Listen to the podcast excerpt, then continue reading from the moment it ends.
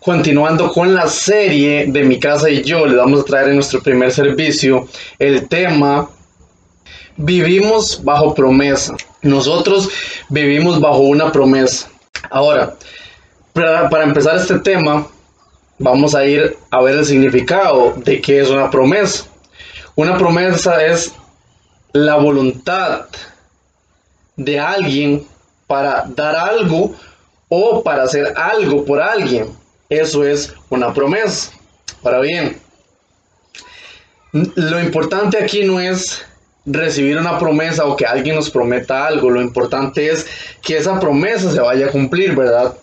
Por eso es que la palabra nos habla de que cuando nosotros vayamos a decirle algo a alguien, que no juremos, que ni por el cielo, ni por la tierra, ni por el aire, ni por el agua, ni ninguna otra cosa creada. Que cuando vayamos a decir sí, que nuestro sí sea sí y nuestro no sea no. ¿Por qué? Porque cada vez que usted y yo prometemos algo y no lo cumplimos, nosotros no somos los afectados, aunque después va a venir una consecuencia también sobre nosotros, pero en realidad estamos afectando a alguien. Cada vez que nosotros prometemos algo, le decimos algo a alguien y no se lo cumplimos, realmente lo herimos. Y luego la promesa que no hicimos nos va a afectar a nosotros porque esa persona se va a poner vengativa, se va a poner eh, enojada, se va y va a traer algo, alguna consecuencia sobre nuestras vidas y realmente eso va a hacer que alguien más también nos prometa a nosotros y no nos cumpla. Ahora bien, hay algo aquí importante y es que las promesas de los hombres son inestables, pero las promesas de Dios son eternas. A punto es, no es lo mismo una promesa de Dios a una promesa de los hombres. El hombre te puede prometer y te puede fallar. El hombre puede prometer y se puede olvidar. Pongamos el ejemplo de un, de un niño cuando su padre le promete algo. Le dice, por ejemplo, el niño le dice, quiere una hamburguesa. El padre le promete y le dice, sí, hijo, cuando venga del trabajo te voy a traer una hamburguesa. Pero el padre es, pasa muy ocupado todo el día y olvida que le prometió a su hijo la hamburguesa. Cuando llega al final de la noche, su hijo no se le ha olvidado. El hijo está deseando su hamburguesa y el padre llega y el hijo llega, corre a abrazarlo y el ansioso de que su padre le dé la hamburguesa y el padre le dice, lo olvidé. ¿Cómo se siente ese niño? El niño va a decepcionarse, el niño posiblemente va a llorar. Pues bien, así como ese niño, muchas veces nosotros somos ese niño en Dios, en Dios creo que tiene que ver con nuestra madurez, eh, donde ya hay ciertas cosas que no nos ahuevan cuando no las cumplen un día, porque sabemos que en Dios las promesas están seguras y que a veces van a tardar, que no es en nuestro tiempo. Pero siempre y cuando con Dios siempre seremos sus niños, la niña de sus ojos. Y entonces Dios nos promete algo y nosotros muchas veces somos ese niño que pasa un mes, pasan dos meses, pasa un año y no vemos que la promesa llega, no vemos que se cumple y empezamos a reclamarle a Dios, empezamos a llorar, empezamos a angustiarnos, le decimos que Él es un mal papá, que no nos quiere, y etc. Somos ese niño. Pero la palabra nos dice que si los padres son malos para dar buenas dádivas, o sea que aún los padres que son malos dan buenas dádivas a sus hijos, ¿cuánto más Dios, que es un Padre bueno, un Padre de amor, no nos va a dar todo aquello que nos promete o todo aquello que necesitamos? Nada más que número uno, Dios siempre nos va a dar en el tiempo perfecto, no es en nuestro tiempo, sino es en el tiempo que Él quiere, que Él predeterminó para nosotros y en el momento que nosotros estemos listos. ¿Ok? Ahora, viene lo siguiente. Vámonos a Abraham como ejemplo. Abraham primero se llamaba Abraham. Abraham sin H es sin descendencia. Eso es lo que significa Abraham. Sin descendencia. Pero Dios un día en Génesis 22 le dice, llama a Abraham y le dice, Abraham, mira las estrellas del cielo. Abraham se pone a ver las estrellas del cielo y le dice, cuenta, cuéntalas. Entonces Abraham empieza uno, dos, tres, cuatro. Y dice, no, no, Dios, lo que me pides es imposible, yo no puedo contarlas. Entonces Dios le dice, bueno, pues sueña más allá de lo que puedes contar o más allá de lo que puedes ver, porque te voy a dar una descendencia como las estrellas del cielo. Ahí le despierta la espiritualidad, ahí le despierta la sobrenaturalidad y le da una promesa. Con esa promesa lo convierte en Abraham porque era con descendencia, padre de naciones. Entonces le da una promesa y le dice, te convertiré en padre de naciones, te daré una descendencia como las estrellas del cielo y haré que siempre destruyan a sus enemigos. Y dígame usted, ¿la cumplió o no la cumplió? Ahora, pasaron muchísimos años. Después de 40 años, cuando Dios le había hecho esa promesa primero, 40 años después le vuelve a hablar y le dice, yo te había hecho la promesa, ahora cuéntelas los granos de arena. ¿Los puedes contar? No, bueno, así será tu descendencia, como la arena, pero habían pasado 40 años. Mm. ¿Cuánto lleva usted esperando? Entonces, no crea que las promesas de Dios se dejaron de cumplir o que Él nos engañó, sino que hay un tiempo predestinado. Cuando Jesús iba a nacer también había un tiempo.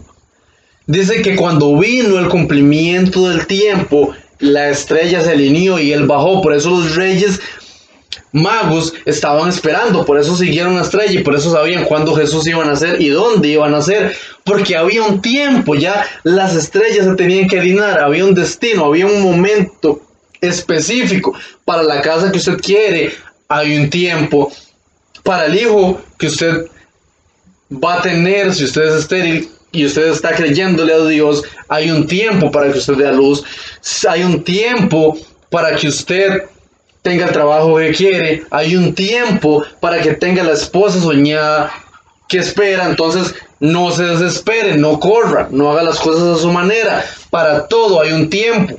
Está en Eclesiastes 3.1, dice, para toda cosa debajo del sol hay una hora.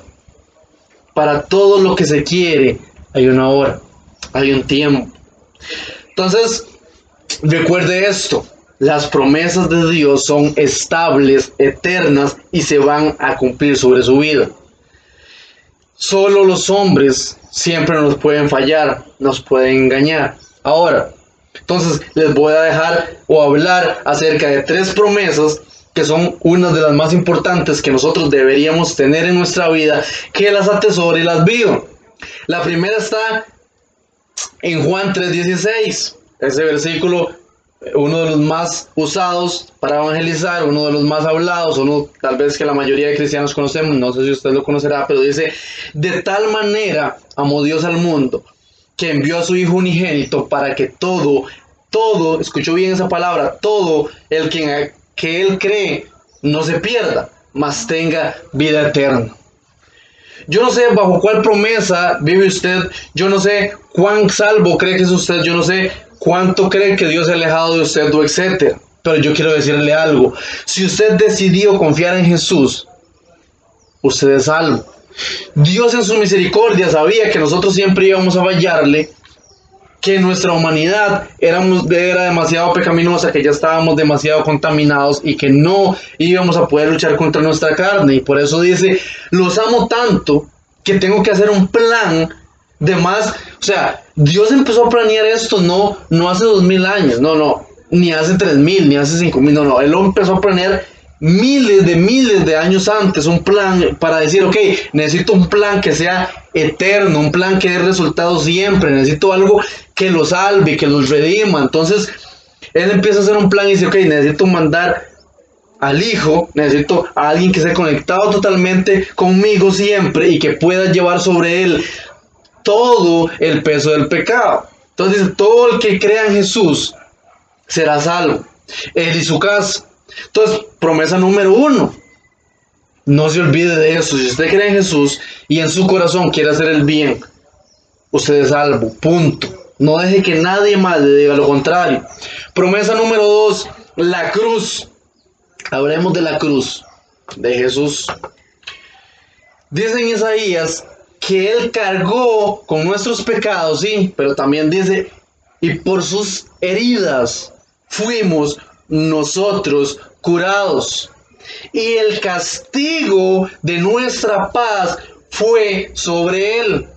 Entonces, si usted está enfermo, crea en la promesa de que la cruz de Cristo, que el sacrificio de Él cargó con sus enfermedades.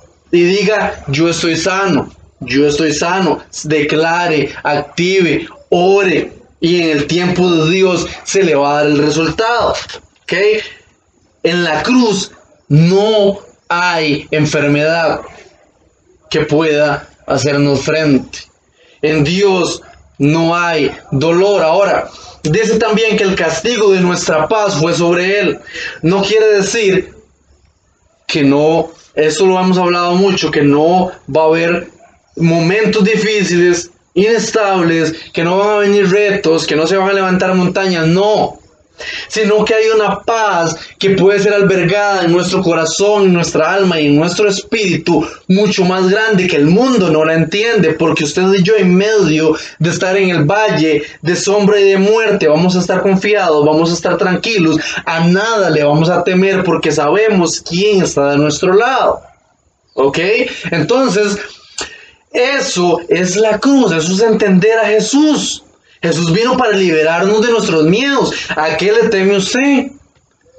Si Él cargó con todo para traernos paz. Yo, por ejemplo, hace mucho le tenía miedo muchísimo a la oscuridad. Yo no podía levantarme en las noches, tan siquiera ni para ir al baño. Pero cuando yo entiendo que el perfecto amor de Jesús echa fuera el temor, desaparece ese miedo y todos los miedos. Ahora, yo no es que no me cuide, pero yo no le tengo miedo a nada porque entiendo en qué Dios yo confíe y quién, en qué, quién dirige mis pasos.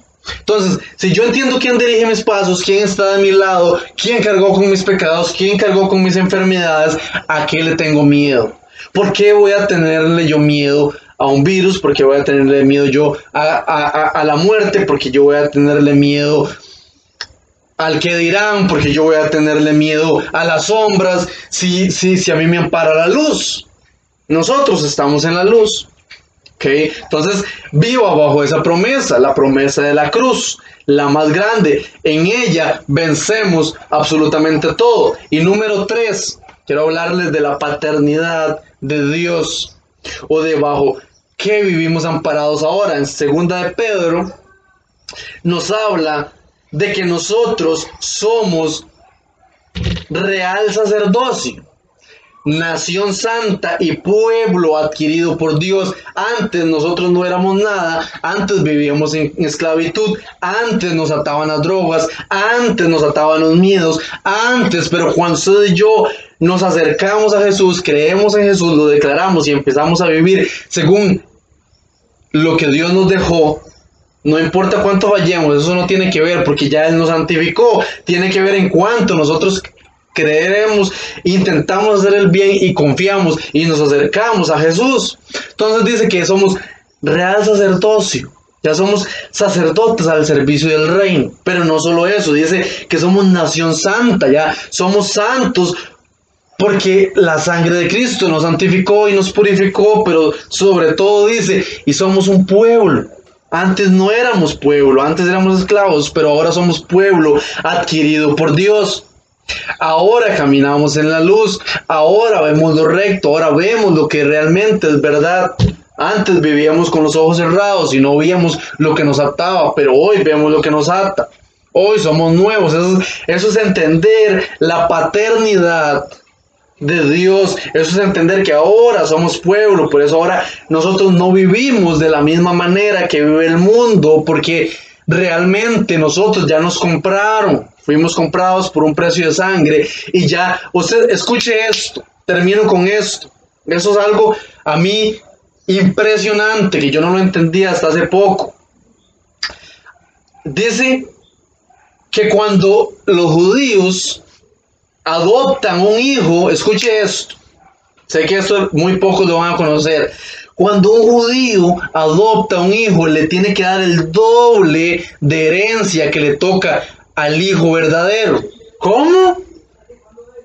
Sí, porque cuando adoptan están haciendo, adquiriendo lo que no era de ellos como propiedad de ellos y entonces usted tiene dos destinos y el padre que lo adoptó le tiene que dar doble herencia y doble bendición. Ahora, el, el único pueblo de Dios en un inicio era Israel. Pero cuando, escuche esto, cuando ellos no aceptan a Jesús, cuando muchos lo rechazan, Jesús dice, a los míos vine y los míos me rechazaron. Y entonces ahora todo el que crea en mí va a ser hijo adoptivo de mi Padre. Entonces usted y yo, cuando aceptamos eso, cuando entendemos la paternidad de Dios, tenemos una doble herencia. Nosotros estamos ligados a tener una doble bendición. Pero usted ya confía en esa promesa, pero usted ya la abrazó, ya usted vive por Jesús, ya usted tiene una cercanía con Él, ya aceptó esa paternidad. Le invito que si no lo ha hecho, acepte la paternidad y acepte vivir bajo esas promesas. Pueden venir muchas dudas, no crea que ninguno de nosotros no dudamos, claro, muchas veces vienen dudas y vienen incertidumbres y vienen cosas a nuestra cabeza que nos quieren hacer apagar nuestra fe. Pero déjeme decirle algo, es mejor vivir creyendo o morir creyendo que vivir angustiado toda su vida. ¿Qué, ¿Qué, prefieres? ¿Vivir bajo la razón que te dice que no, que, que las cosas son como son, que, que no, que no me va a alcanzar para esto, que no, que, que estoy condenado por el otro, que mis acciones, que... ¿Qué te dice la razón? Es mejor vivir creyendo, porque el que tiene esperanza lo tiene todo, lo vive feliz. ¿Dónde está cimentada tu promesa? Le invito a que se agarre esas tres promesas y vamos para adelante. Dios está con usted, en Dios tenemos la victoria y en Dios vivimos bajo promesas eternas.